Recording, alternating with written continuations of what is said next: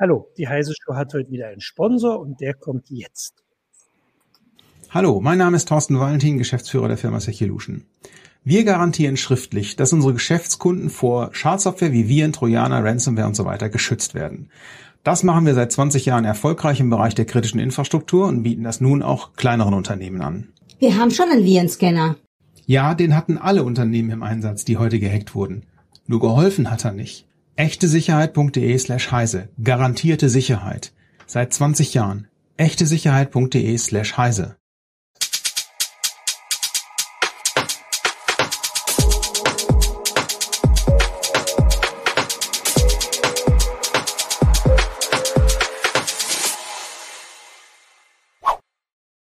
Hallo, willkommen zur Heise Show. Mein Name ist Martin Holler, Newsroom von Heise Online. Ich sitze im Homeoffice und habe mit mir hier heute Jürgen Kuri, auch aus dem Newsroom von Heise Online und ebenfalls Hallo. aus dem Homeoffice. Und unseren äh, unter den freien Journalisten Stefan Krempel, der viel für uns schreibt. Hallo Stefan, ebenfalls im Hallo. Homeoffice. Ähm, und du hast so ein bisschen die Vorlage äh, gegeben für das Sendungsthema. Ähm, du hast äh, für ähm, Heise äh, am Wochenende, also geschrieben hast du es vorher, einen äh, Artikel darüber, wie China zur Normungsweltmacht werden will. Ähm, und ja, der hat also sehr für sehr viel Interesse gesorgt bei unseren äh, Lesern und Leserinnen, das sehen wir ja. Und da haben wir gedacht, äh, lass uns doch mal ein bisschen drüber sprechen und das so ein bisschen äh, erklären und Hintergründe geben und vor allem auch, und das ist natürlich immer der Vorteil der Heise Show, auf Fragen von äh, Zuschauern und Zuschauerinnen einzugehen. Ähm, und das machen wir jetzt, genau. Und Vielleicht kannst du einfach mal so ein bisschen kurz zusammenfassen, worum es da einfach, worum es da ging. Also was plant China? Was hast du da herausgefunden oder zusammengefasst in dem Artikel? Ja, also es gibt da so einen äh, mehr oder weniger mysteriösen Plan, der heißt ja. China Standards 2035. Ja. Also ist noch ein bisschen in die Zukunft gerichtet und äh, da gab es auch schon ein paar Berichte dazu. Und da bin ich äh, letztlich darauf gestoßen, dass es doch ein sehr interessantes Thema ist, weil die Standardisierung und Normung generell ist ja so doch eher unterbelichtetes Thema obwohl Standards eine absolut große Bedeutung haben. Da gibt es ja dieses schöne möchte gern Zitat von Werner von Siemens, dass wer den Standard bestimmt, auch den Markt bestimmt. Und es geht dabei natürlich letztendlich auch um sehr viel Geld und Einnahmen und Macht und Geltung und wie man überhaupt die ganze Technik dann in der nächsten Zeit dann auch auslegt. Ja. Ähm, am bekanntesten ist sicherlich der Begriff der Standardsoftware der ja auch häufig mit gewissen Programmen verbunden wird und Büroprogrammen meistens. Und da ist es natürlich so, dass man dann auch sieht, ja, okay, da hat man den Standard und wer dann diese Software dann auch wirklich produziert, der macht natürlich auch einen gewissen äh, Reibach und hat hier gibt das gewisse Sagen. Und das ist so eine Sache, wo auch China jetzt langsam darauf kommt. China hat natürlich äh, gewisse Ansprüche auch äh, parallel erhoben Sie wollen ja doch eine technologische Führerschaft auch erreichen in den nächsten 10, 20 Jahren. Und es geht dabei auch so ein bisschen um den Aufhänger, der auch in Europa ja sehr groß gefahren wird, von wegen digitale und technologische Souveränität. Das ist ja so dieser Begriff, der von den USA natürlich immer eher dann wiederum abgelehnt wird, weil die dann sagen, nee, das führt dann nur zur Zersplitterung, dass wir so eine Art Splinternet dann haben, dass das Internet nicht mehr für alle erreichbar ist. Aber trotzdem sind natürlich hier diese Ansprüche auch aus China da. Und parallel äh, haben sie natürlich auch durch äh, eingesehen, dass man das auch irgendwie durchsetzen muss, so einen technologischen Führeranspruch. Also es geht natürlich um diese klassischen Zukunftsindustrien, künstliche Intelligenz, aber auch E-Mobilität und alles, was eben so angesagt ist. Äh, die ganzen Buzzwords werden natürlich durchdekliniert. Und auch da geht es jetzt eben darum, mit einem eigenen Plan auch hier die Weltherrschaft mehr oder weniger zu erringen, was äh, man jetzt ein bisschen dann austesten muss, wie das jetzt weitergeht. Ja, ähm, bevor ich da weiter drauf eingehe, dann doch noch kurz den Hinweis, weil ich gerade aus der Technik komme, dass es heute keinen Twitch-Stream gibt. Ähm, das hat technische Gründe. So, jetzt aber zurück zu dem Plan 2035. Ähm, wie hat China das denn formuliert oder was steht denn in diesem Plan? Also sagen Sie einfach, wir wollen das oder wird da auch konkret gesagt, wie man das machen will oder ist das eher also diese Formulierung, die halt quasi ja offensichtlich jeder sehen kann, aber wie die das, äh, wie das in China gemacht werden will, vielleicht eher nicht für die Augen der Welt. Ja, also es ist so ein bisschen mit der Transparenz ist es noch nicht so groß ja. in China. Das, das ist wohl zu sagen. Also es gab erstmal ein Forschungsprojekt und das ist auch soweit abgeschlossen. Da ist also das erstmal ausgelotet worden. Und da waren so die Kernpunkte zum einen, dass man sagt, man möchte auch erstmal die, die nationalen Standards mehr ins Reine bringen und die ein bisschen äh, auf einen Nenner bringen. Bisher gab es in, in China sehr viele unterschiedliche nationale Standards und das soll jetzt erstmal harmonisiert werden. Also das ist wohl auf jeden Fall Fakt, das ist klar. Und es soll dann eigentlich nur noch zwei Standards, äh, Standardarten geben. Einmal eben die nationalen Standards und aber der Schwerpunkt wird sehr viel stärker gelegt auf die internationalen Standards. Und da geht eben jetzt äh, China sehr stärker ran und bringt sich zum Beispiel bei den äh, internationalen Normungsinstitutionen wie der ISO oder der IEC sehr viel stärker ein und macht da eben Vorschläge, genauso auch bei der, bei der ITU, also bei der Fernmeldeunion, und da kommen jetzt eben mehr und mehr Vorschläge und das kann man auch zählen, wie viel es da gibt. Es sind jetzt ein paar hundert eben jedes Jahr. Und äh, vorher war da eben fast gar nichts aus China gekommen. Also da merkt man schon, dass dieser Plan, der jetzt nicht offiziell vom Staat verabschiedet wurde, aber der so im Hintergrund eben da schwebt, dass der tatsächlich auch schon angewendet wird. Hm. Und das chinesische Normungsinstitut, das SAC, das hat dazu auch inzwischen einen längeren äh, tatsächlichen Abriss veröffentlicht. Da geht es zum Beispiel auch äh, ein konkretes Thema um Standards für das umstrittene Social Credit System, das ja in China sehr stark führend ist. Und da merkt man dann schon, dass es halt auch so ein paar Punkte gibt wie die Überwachung in China, die ja da sehr stark ausgebaut wird, auch mit äh, biometrischen Techniken, mit Gesichtserkennung die über solche Standards dann eventuell weltweit äh, eben gesetzt werden können. Ähm, kann man das ein bisschen so zusammenfassend, auch den, den Stand, wie es vorher war, weil ich habe ehrlich gesagt nicht ganz so einen Überblick dazu, dass das also vor diesem, ähm, ich sage jetzt mal, diesem Vorstoß doch eher so eine europäisch-amerikanische Angelegenheit ähm, war, dass das mehr oder weniger, also hier und in, in Europa entschieden wurde, wie bestimmte Sachen einfach gemacht werden ähm, und dass sich das jetzt dann zu China verschiebt, dass das also erstmal vielleicht wirklich eine Globalisierung von etwas ist oder siehst du das schon ein bisschen anders noch? Ja, es ist natürlich erstmal so, dass äh, da vieles nachvollzogen wird aus China, was eben, äh, was sie eben natürlich auch in, in Deutschland oder in Europa und in den USA sehen. Das ist natürlich mhm. klar, dass die erstmal aufholen wollen und das ist natürlich ein ein angemessener Anspruch auch. Ne? Also man, man kann das jetzt nicht äh, total irgendwie äh, verteufeln oder kritisch sehen, sondern das ist natürlich klar, dass sie erkannt haben, dass über Standards und Normen eben äh, tatsächlich auch Macht und Anspruch eben damit verknüpft wird. Und da waren in, in, den, in, der, in der Großzeit der Industrialisierung oder in der Hochzeit der Industrialisierung, da war natürlich gerade das deutsche DIN war hier sehr führend und hat eben weltweit äh, Normen quasi so durch die Hintertür gesetzt und die wurden halt einfach übernommen. Und das fand es denen natürlich super. Und, und inzwischen ist es äh, sehr stark natürlich nach äh, in die USA gewandert, vor allem die Internetstandards. Die werden eben von der IETF gesetzt oder vom äh, W3C, vom, vom World Wide Web Konsortium. Und die sind da im Moment natürlich sehr stark unterwegs und führend.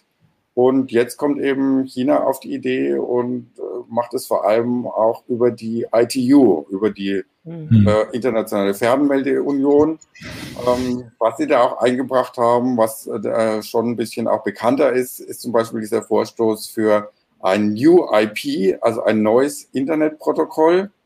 Aber auch da sind, äh, also federführend ist da Huawei vor allem, und da geht es aber auch sehr stark äh, um den Streit, wie die Überwachung damit verknüpft wird, also dass hier neue Überwachungsstandards eingeführt werden und auch die Kontrollstrukturen aus China. Ähm, also die, die große Firewall ist ja ein Begriff, Und da sind die Ängste im Westen natürlich, dass solche Techniken dann über solche neuen Standards äh, weltweit eingeführt werden sollen. Ich meine, das ist ja, das ist ja auch mit schon, schon so eine, so eine Antwort auf die Frage von Against NATO, der fragt, was ist das Problem an chinesischen Standards, solange es offene Standards sind? Naja, wenn ein offener Standard die komplette Überwachung der Gesellschaft ermöglicht, dann ist, kann der offen so offen sein, wie er will. Er ist an sich erstmal problematisch. Und also zum, und du hast es ja auch schon angesprochen, ne? natürlich macht China im Prinzip das, was der Westen vorher gemacht hat. Setzt aufgrund seiner äh, erstmal technologischen Vorsprung und auch seiner Marktmacht Standards durch, die dann diese Marktmacht auch befestigen und, und, und absichern. Und versucht China im Prinzip dasselbe äh, in Grün oder in Rot, je nachdem, wie man es nennen will, ähm, was aber trotzdem natürlich das, das Problem nicht beschreibt, ne? weil China natürlich mit dieser äh, mit diesen Standardsetzungen auch, du hast es bei UIP angesprochen, bestimmte ähm, ähm, Vorhaben, bestimmte Herangehensweisen. Ja, Werte, Werte werden dann Werte auch. durchsetzen will, ja. ja. Werte und eine bestimmte Politik durchsetzen will. Im Prinzip auch so, wie es der Westen vorher mit seinen Standards gemacht hat, natürlich. Aber ähm, da muss man natürlich dann tatsächlich äh, mal wieder darauf kommen, dass technische Standards immer auch äh, politischen Nebenaspekt haben. Ja. ja, und was man auch noch bedenken muss, ist, dass, ähm, dass es, das begrüßen natürlich eigentlich alle, dass sich China sehr stark in die, in die internationalen Normungsgremien äh, stärker mit einbringt. Also das, das ist sicherlich okay. Ähm, da sind aber zum einen eben die Bedenken, dass es äh, eben die schiere Manpower, die China eben hat, dass sie doch deutlich mehr Experten dann eben in solche Gremien schicken können und dadurch da natürlich auch den Ton angeben können, als der Westen, der hier einfach äh, gar nicht so viele Experten da hat, Normungsexperten, die in diese Gremien reingehen. Also das ist allein von, von, von der Anzahl her der Menschen, die da, der Experten, die da eben tätig werden können. Das ist so ein bisschen ein Bedenken. Und das zweite Bedenken ist, dass äh, China eben in diesen Gremien zwar mitmischt, aber dass die Quote, wie China diese internationalen Standards selber umsetzt, dass die in letzter Zeit sogar eher gesunken ist. Also das ist ja so ein Paradox, wenn man denkt, man bringt sich jetzt stärker in die internationale Normung ein, dass dann äh, national auch diese Normen stärker umgesetzt werden. Aber das ist gerade nicht der Fall. Das ist natürlich ein bisschen seltsam.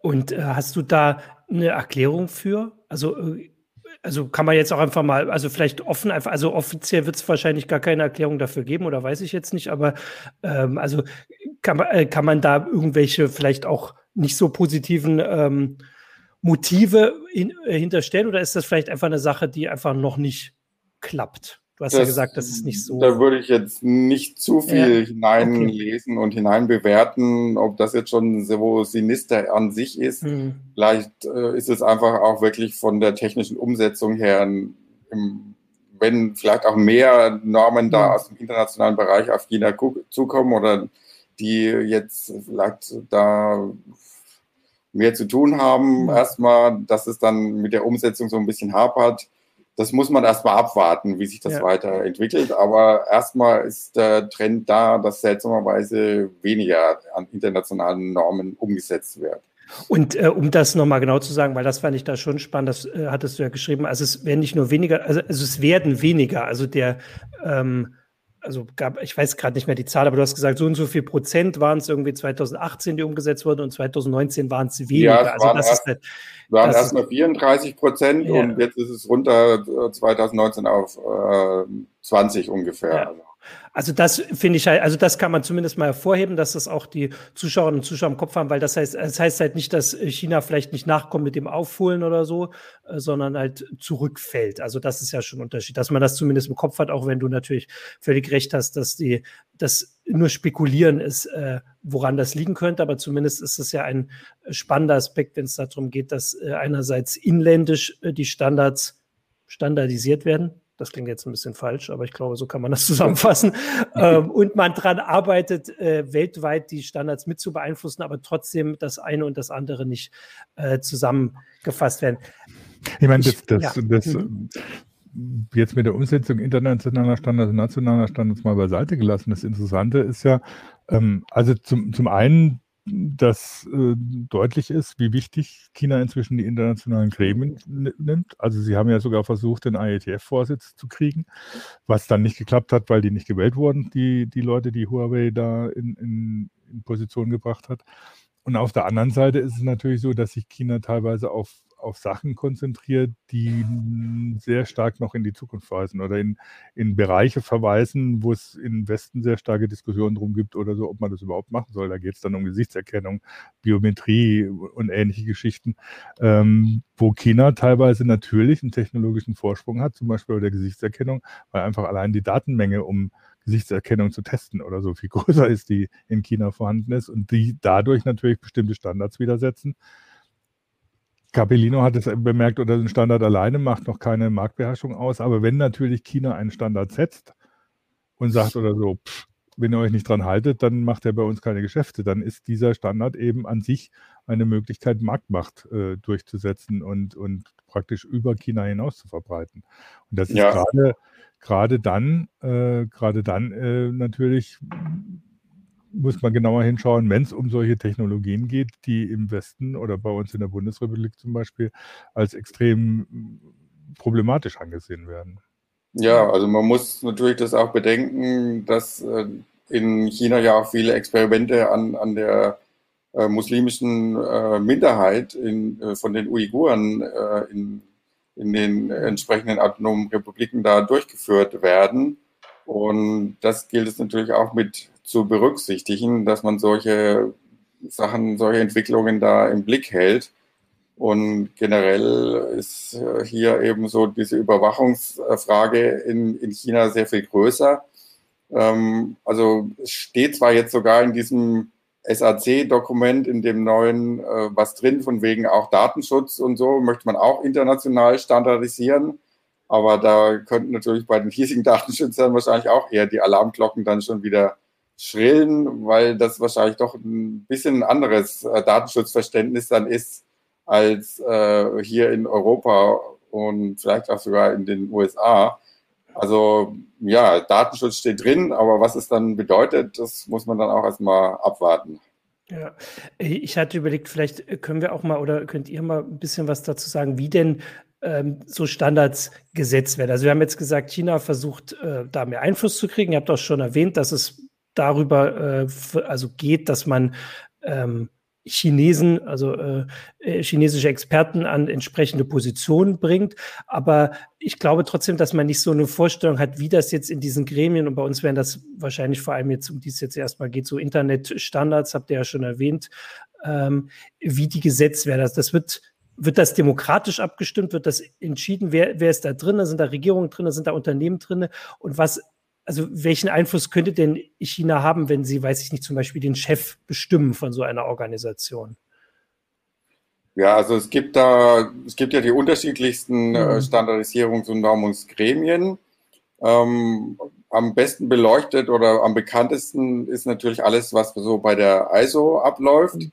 Und da haben wir ja einen ganz bekannten Fall OOXML von Microsoft, also dieses äh, Word-Dokument äh, Standardisierungsdebakel, mhm. sage ich mal eher, ähm, wo es darum ging, dann eine Alternative zum Open Document Format äh, eben zu begründen, das es ja schon gab, also aus der Open Source Szene heraus. Und da hat man ja das jahrelang beobachten können, wie sich das ausspielte und dass da ein großer Konzern, also in dem Fall jetzt Microsoft, ähm, aber könnte man natürlich auch ersetzen dann irgendwann durch Huawei, dass so ein Konzern da schon äh, sehr viel Lobbymöglichkeiten hat und auch letzten Endes einen Standard einfach durchdrücken kann. Also mhm. entgegen auch besseres Wissen und wenn dann einfach nationale äh, Gremien da mehr oder weniger eingenommen werden für so einen Plan, dann kann man da auch äh, relativ einfach was, also nicht einfach, es ist schon mhm. sehr viel Aufwand, aber man kann dann auch seine Standards da durchsetzen. Also mhm. das ist bei der ISO. Ähm, hier in Europa ist es ein bisschen anders. Äh, hier ist ja das ETSI vor allem im Bereich mhm. ähm, Telekommunikationsstandards tätig. Ähm, das ist alles noch ein bisschen ähm, Arcana, also so ein bisschen auch ziemlich untrans intransparent da. Da muss man auch immer gucken, dass da jemand mal drauf schaut und darüber berichtet. Da gab es ja auch diese ganzen Etsy-Dossiers, über die Heise ja sehr viel berichtet hat, mhm. äh, wo es eben auch darum geht, äh, Überwachungsschnittstellen in Standards, in Telekommunikationsstandards einzufügen und da muss man natürlich auch genauso aufpassen, dass da wirklich auch Datenschutz und Privatsphäre und all diese Themen irgendwie auch eine, eine Rolle spielen überhaupt. Ja. Äh, und also mhm. gibt es ja, also wenn man jetzt über die ISO hinausgeht, also gerade wenn es jetzt um Internet, Netzwerkgeschichten geht, dann spielen natürlich die ITU, die International Tele Telecommunications Union, äh, ursprünglich Telegraph, Telegrafenverband, ähm, eine Rolle. Und das sind halt die Regierungen, die das Sagen haben. Und da hat natürlich die chinesische Regierung, wenn sie da äh, harsch auftritt, äh, mit ihren entsprechenden Verbündeten bzw. Abhängigen auch schon eine, eine hohe, große Stimme.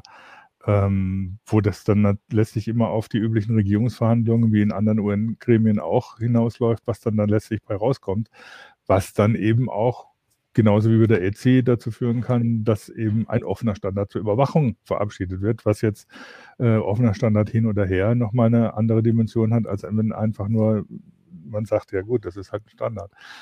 ITF funktioniert ein bisschen anders. Also die Internet Engineering Task Force, die über die EFCs so die, die Netzwerk-Internetstandards äh, eigentlich definiert, äh, da gibt es unzählige. Die sind jetzt im, Moment, inzwischen sind sie bei 9000, äh, muss gerade mal selber nachgucken. Ähm, bei, der jüngste hat die Nummer 9095, ist vom Juli und kommt tatsächlich aus China. ähm, da geht aber in diesen Standards geht es natürlich auch um viele Spezialfälle. Das ist zum einen natürlich TCP/IP standardisiert, deswegen gibt es also einen gewissen Konflikt zwischen IETF und ITU, wer jetzt eigentlich festlegt, wie das Internetprotokoll auszusehen hat, auch anhand des New IP-Vorschlags von Huawei.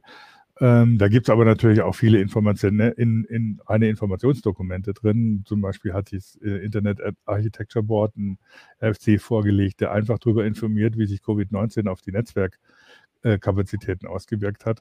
Aber da sind erstmal in diesen Standards natürlich sowohl in relativ großen als auch in sehr detaillierten äh, Spezial-RFCs alles festgelegt, was im Internet so äh, als Standard akzeptiert wird, worauf man sich einlassen muss, wenn man ähm, wenn man im Internet unterwegs ist, dafür Anwendungen oder Hardware schreiben will. Und da wollen, sind die Chinesen und gerade Huawei und vergleichbare Firmen auch inzwischen sehr aktiv, um die durchzusetzen. Ob man die IETF demokratisch nennen will, hm, da kann jeder Mitglied werden, der interessiert ist, kann da teilnehmen an den Treffen. Äh, das, wenn du da als Frischling hingehst und irgendwie irgendwas durchsetzen willst, dann läufst du irgendwie gegen eine Mauer, weil du nicht, nicht auskennst. Und abgestimmt wird äh, klassischerweise über einen Vorschlag, ob ein RFC angenommen wird, indem man summt äh, in der IETF-Versammlung. Also das ist, so. da stimmen halt praktisch diejenigen IETF-Mitglieder ab, die gerade auf der Versammlung sind, ob ein RFC dann durch äh, ab, verabschiedet wird. Das ist dann noch nicht, der, noch nicht unbedingt der, der, der letzte Punkt. Das kann natürlich immer noch weiter diskutiert werden. RFCs können auch zurückgezogen werden und so. Das heißt, das ist ein Prozess, den, sagen wir so, diejenigen aus den Firmen wie Cisco oder Microsoft oder Huawei oder so, die sich damit beschäftigen, die sich damit auskennen, sehr gut steuern können und da auch sehr großen Einfluss üben können. Was zum Beispiel bei der IETF darauf dazu geführt hat, dass es gerade in den, in den letzten Jahren sehr starke Diskussionen darüber gegeben hat, inwieweit Standards tatsächlich politisch sind. Mhm. Und äh, man nicht einfach so tun kann, man macht jetzt einen, techn äh, einen, technischen Standard, der ist offengelegt und damit ist alles gut, sondern man muss sich über die politischen Implikationen bewusst sein, die so ein Standard mit sich bringt. Und das ist eine Diskussion, die wird bei der RETF sicher in, in Zukunft noch viel weitergehen. Ja, ähm, ich äh, jetzt waren ein paar Punkte, vor allem, weil wir auch äh, Kommentare haben. Also erstmal hast du gesagt, dass man zur IETF einfach gehen kann, weil hier gab es den Vorschlag von Capilino oder nein, die, die Forderung, man soll erstmal standardisieren, dass Softwarestandards Open Source sein müssen. Und da wäre die Sache, genau sowas wird dann halt festgelegt in so Gremien und Gremien und wer da ein Interesse dran hat, ist da dafür und wer da kein Interesse dran hat, ist dagegen. Äh, und das zeigt halt die, die Schwierigkeit auf, weil ähm, davon jetzt auszugehen, dass wenn jetzt, äh, sagen wir mal, ich würde das mal so zusammenfassen, wie es wir erzählt haben, dass die Führungsrolle der USA vielleicht mittelfristig durch eine Führungsrolle aus China abgelöst wird. Ähm, ob das dann besser ist, also ich habe hier ein paar Kommentare, die das so begrüßen wollen, aber vielleicht, also meiner Meinung nach, vielleicht nicht so ganz drüber nachgedacht haben, was das bedeuten würde. Aber erstmal äh, wird das dadurch nicht per se offener, ihr ja also, dargelegt. Also China hat auch, in China gibt es auch große Unternehmen, die so einen Einfluss dann äh, ausüben können. Dann wird halt, das ist nicht mehr Cisco derjenige, sondern halt Huawei. Ähm, das war so mein, äh, mein Verständnis von dem, ähm, was wir jetzt hier erzählt haben. Jetzt gab es gerade noch den Kommentar, jetzt wollte ich gerade gucken, den hatte ähm, genau, äh, hatte Schein eingeblendet. Bei Dateiformaten sind proprietäre Standards ein Graus. Äh, und du hast es ja vorhin geschrieben und das ist ja nochmal dieses, äh, das unterstreicht das ja nochmal. Nur weil jetzt China kommt, hat China nicht per se ein Interesse dran, jetzt das Internet offener zu machen. Also ganz eher das Gegenteil. Das haben wir ja gerade schon aufgeführt. Also die Erfahrung kann man ja durchaus nutzen. Also was sie mit der Großen Firewall machen, was in, in, äh, in, dem, in den Uiguren, in den Regionen passiert, wo die Uiguren leben. Eigentlich kann man das ja alles schon zumindest als ähm, Anzeichen dafür nehmen, was da, ähm, was da der Plan ist. So würde ich es mal zusammenfassen. Ähm, das ist aber keine Frage und ich sehe, ihr wartet auf eine Frage. Ähm, wie äh, wie kann, kann man das denn vielleicht auch in, in, einem größeren Bild noch, noch setzen? Also wir haben jetzt die Standards hier, aber es gibt natürlich andere Themen bei uns, die auch äh, auffallen, dass China sich, sagen wir mal, engagiert. Also zum Beispiel Patente hat es, äh, Stefan, da hast du auch ein paar Sachen dazu geschrieben. Kann man ja auch noch ein bisschen was zu erzählen. Das passt ja dazu. Ja, also das ist, läuft natürlich parallel, beziehungsweise das ging eigentlich äh, dem voran mit den Standards, dass äh, China sehr stark angefangen hat, auch die, die Patente als, als äh, Schutzinstrument, also als gewerbliches Schutzrecht auch zu entdecken. Und da war natürlich auch wieder gerade die, der, der Westen wieder klar das Vorbild. Also China lernt da sehr schnell. dass mhm. Ist letztendlich quasi dasselbe in Grün und Rot wieder, dass man hier auch äh, damit Macht bekommt, dass man damit eben auch äh, Geld verdienen kann. Das, das, sind ja so vergleichbare ähm, wirtschaftliche Instrumente letzten Endes, Patente und, und Standards. Und da ist eben, da waren sie schon schneller. Also China ist ja schon seit einigen Jahren quasi Patentweltmeister nach den äh, WIPO-Statistiken da führen sie eben schon seit langem an. Und das sind auch dann natürlich Konzerne wie Huawei, die das äh, da immer an, an Position 1 stehen, die weltweit inzwischen die meisten Patente beantragen. Und China insgesamt auch. Ähm, an zweiter Stelle kommt inzwischen äh, sind die USA, an dritter Stelle Japan, dann kommt schon wieder Südkorea und dann kommt äh, Deutschland auch nochmal irgendwann. Also man sieht schon, das Verhältnis hat sich hier auch sehr stark umgekehrt. Und da geht es dann natürlich auch darum, welche Rechtsstreitigkeiten sich dann daraus wieder ähm, ergeben. Und ist ja auch immer der, der Streit über standardessentielle Patente, die also mhm. zum Beispiel bei 5G dann eben verbaut werden müssen, die man auch als Anwender hier in Deutschland eben aus der Automobilindustrie Daimler und Co., was die dann auch wieder nehmen müssen und da sich natürlich dann auch wieder äh, Patentstreitigkeiten äh, recht schnell einfangen können. Ähm, ich hatte tatsächlich da äh, noch so eine Hintergrundinfo von einem Kollegen bekommen, die ich da auch ganz spannend fand, war, dass äh, diese Streitigkeiten, ähm, die, sagen wir mal, innerwestlich geführt werden, sage ich jetzt mal. Also es gibt ja, also im Moment ist das so ein bisschen ruhiger geworden, aber es gibt äh, so einen großen Streit Nokia-Daimler, der zwischen äh, Mobilfunkunternehmen und Autounternehmen ist, dass die auch dafür sorgen, äh, dass äh, quasi die, die Kunden ähm, nach, nach China abwandern, weil sie sich äh, zu unsicher sind, wie das ausgeht und dass das quasi, äh, also wenn zwei sich streiten, freut sich der Dritte, so kann man es vielleicht zusammenfassen, äh, wobei das vielleicht dann auch nochmal eine andere Sache ist und vor allem äh, in diesem speziellen Fall jetzt bei äh, Nokia und Daimler, aber auch bei anderen natürlich davon abhängt, was dann am Ende äh, juristisch bei rauskommt. Ähm, genau, aber zu diesen ähm, Patenten, weil du das sagst mit dem Geld, ich finde, da ist es ein bisschen deutlicher, wie man, ähm, also wie man daraus Geld schlagen kann, das zeigen oder schlagen, also Geld verdienen kann. Ich meine, das funktioniert halt so, das ist jetzt äh, nichts, äh, also jetzt per se erstmal nichts Negatives oder zumindest funktioniert es halt so immer.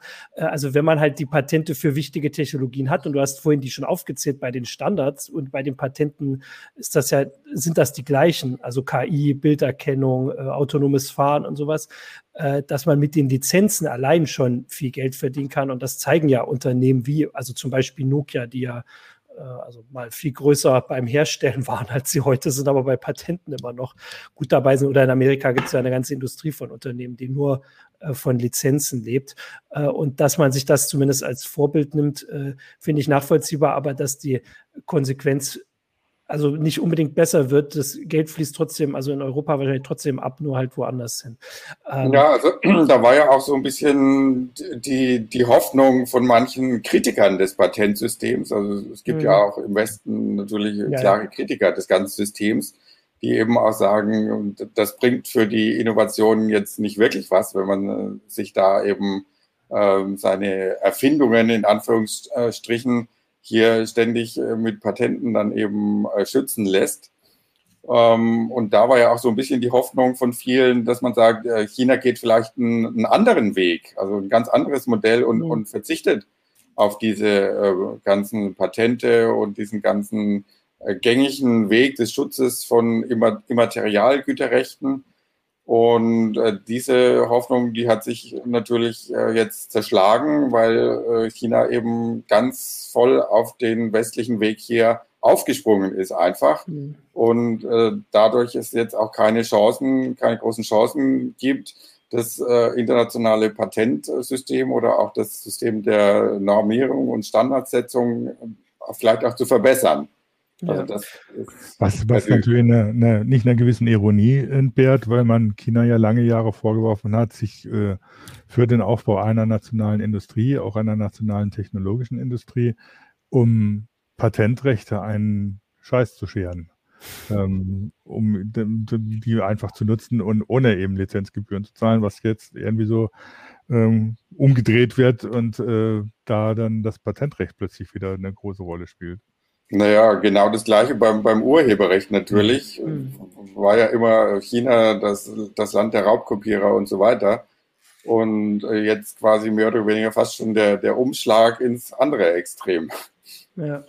Ähm, ganz, ganz kurz, weil, weil die Frage doch der, der, von Christian Lemke, dass sich alle Smartphones total äh, so gleichen und deswegen doch, da müssen doch Unmengen an Patenten vorhanden sein.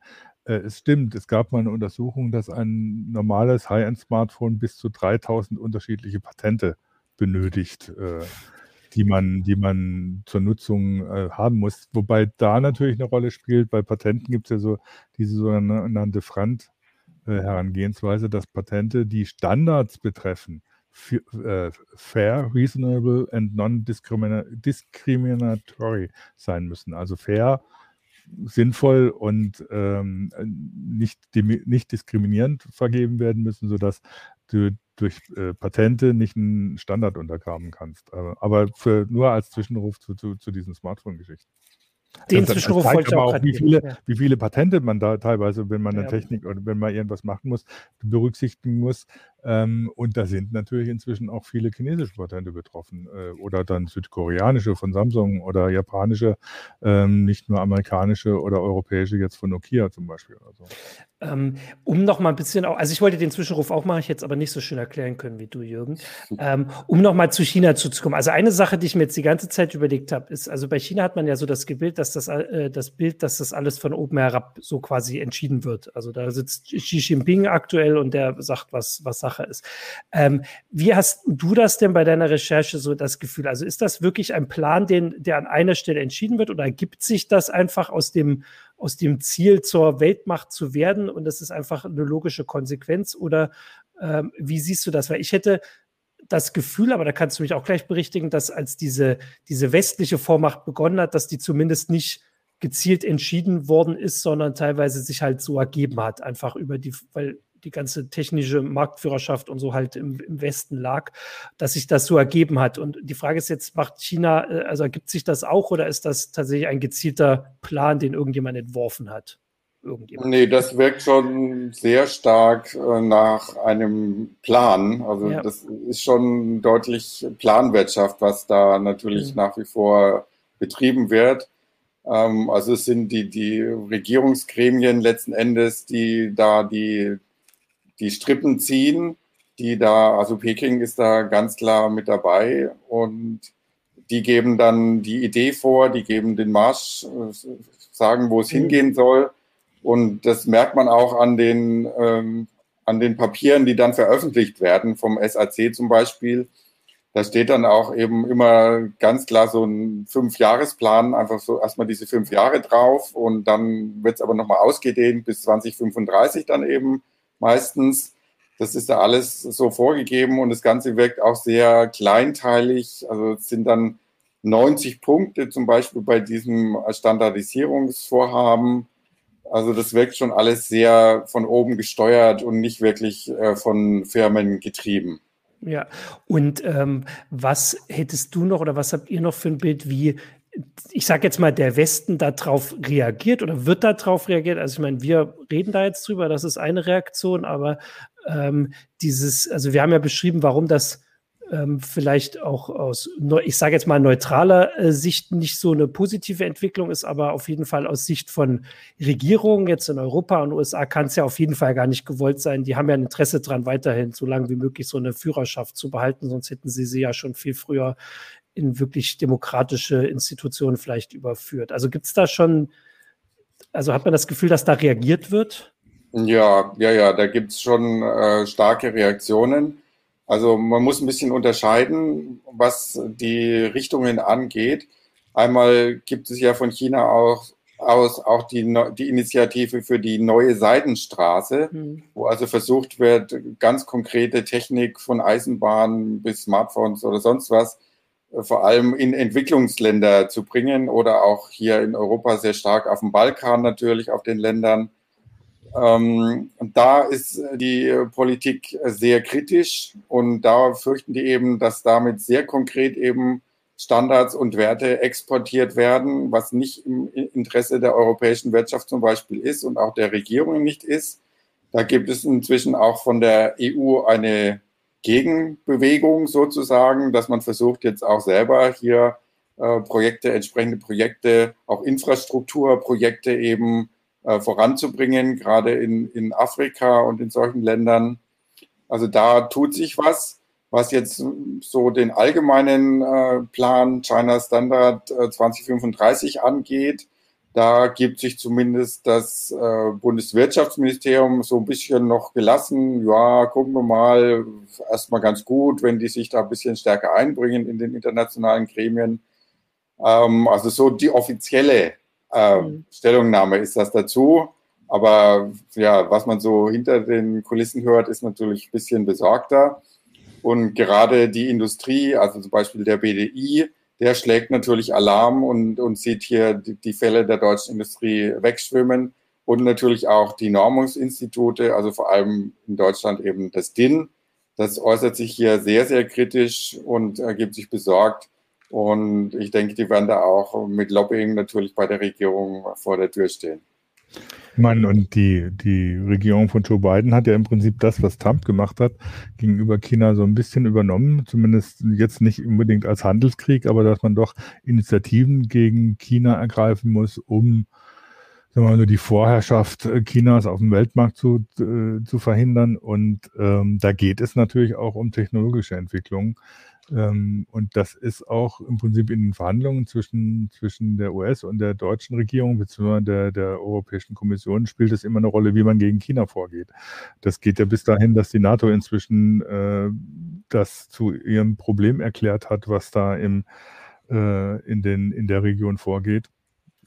Und das, da geht es natürlich auch darum, wie man die technologischen Entwicklungen in den Griff kriegt, beziehungsweise sie nicht, sie, sich nicht aus der Hand nehmen lässt. Ähm, was dabei jetzt tatsächlich dabei rauskommt, ist eine andere Frage, weil auf der anderen Seite ähm, werden dann trotzdem zum Beispiel von der deutschen Regierung irgendwie ganz komische Wirtschaftsabkommen mit China geschlossen, die eigentlich solchen Bemühungen dann wieder widersprechen. Das ist äh, manchmal noch eine etwas uneinheitliche Politik, um es mal vorsichtig zu formulieren. Ja. Ja, also wenn ihr nicht widersprecht, weil wir noch einen wichtigen äh, Punkt äh, verpasst, dann würde ich nämlich jetzt sagen, bis 2035 ist ja noch ein bisschen hin. Äh, wir, wir werden das beobachten. Du wirst, wirst das beobachten. Wir haben das, äh, soweit das geht, im Blick. Also ich finde, das ist alles sehr spannend. Das ist aber auch teilweise ein bisschen schwierig, das äh, äh, also zum Beispiel einerseits deutlich zu machen, warum das ein Problem werden könnte, weil wenn es ein Problem ist, ist es wahrscheinlich zu spät. Und bis dahin kann man denken, naja, ist doch, also wir haben ja auch hier Kommentare so von wegen, da ist doch gut mal was anderes als immer nur US-Standards und US-Vorherrschaft. Äh, wenn das dann aber, wenn das, die Ablösung da ist, dann ist es vielleicht zu spät, um zu sagen, warum das vielleicht doch keine gute Idee war.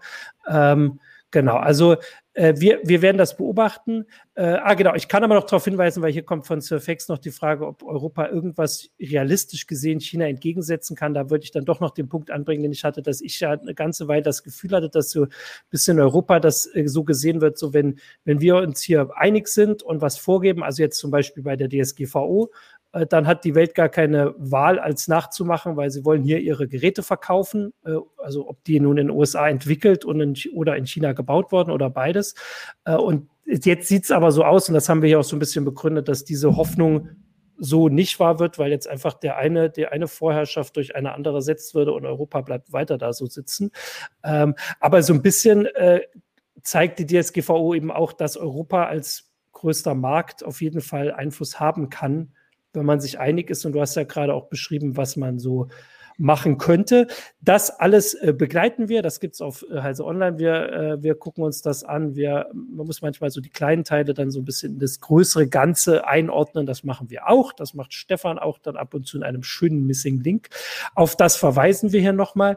Äh, und äh, was Capellino ja. vorschlägt, dass wir, äh, also Heise, die Standards festlegen soll, das übernehmen wir gerne, solange wir nicht darauf äh, bauen müssen, dass sich das Heise Forum auch einig ist, wie die Standards auszusehen haben. Ja, ähm, genau. Jetzt äh, habe ich hier noch die Bitte, und bevor ich es heute wieder vergesse, äh, auf unterheise.de slash podcast-umfrage äh, gibt es eine Umfrage. Ich hoffe, die ist noch geschaltet, weil es mir gerade jetzt erst eingefallen ist. Unterheise.de slash podcast-umfrage, wo wir, die Kollegen und alle, gibt ja noch eine ganze Menge andere Podcasts, noch so ein paar Informationen äh, haben wollen über unsere Zuhörer, zu Zuschauer, Zuschauerinnen, Zuhörerinnen und so weiter.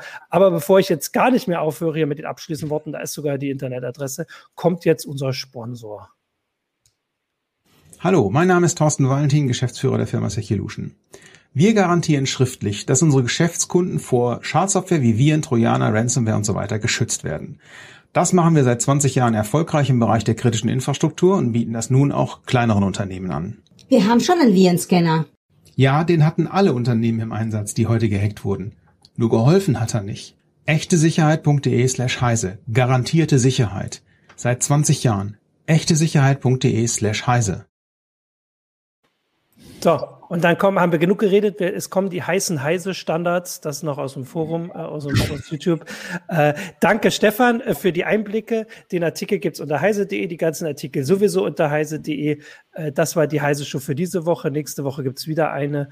Ähm, ein schönes Restwoche, ein schönes Wochenende. Und damit sagen wir Tschüss. Ciao. Tschüss. Ciao. Tschüss.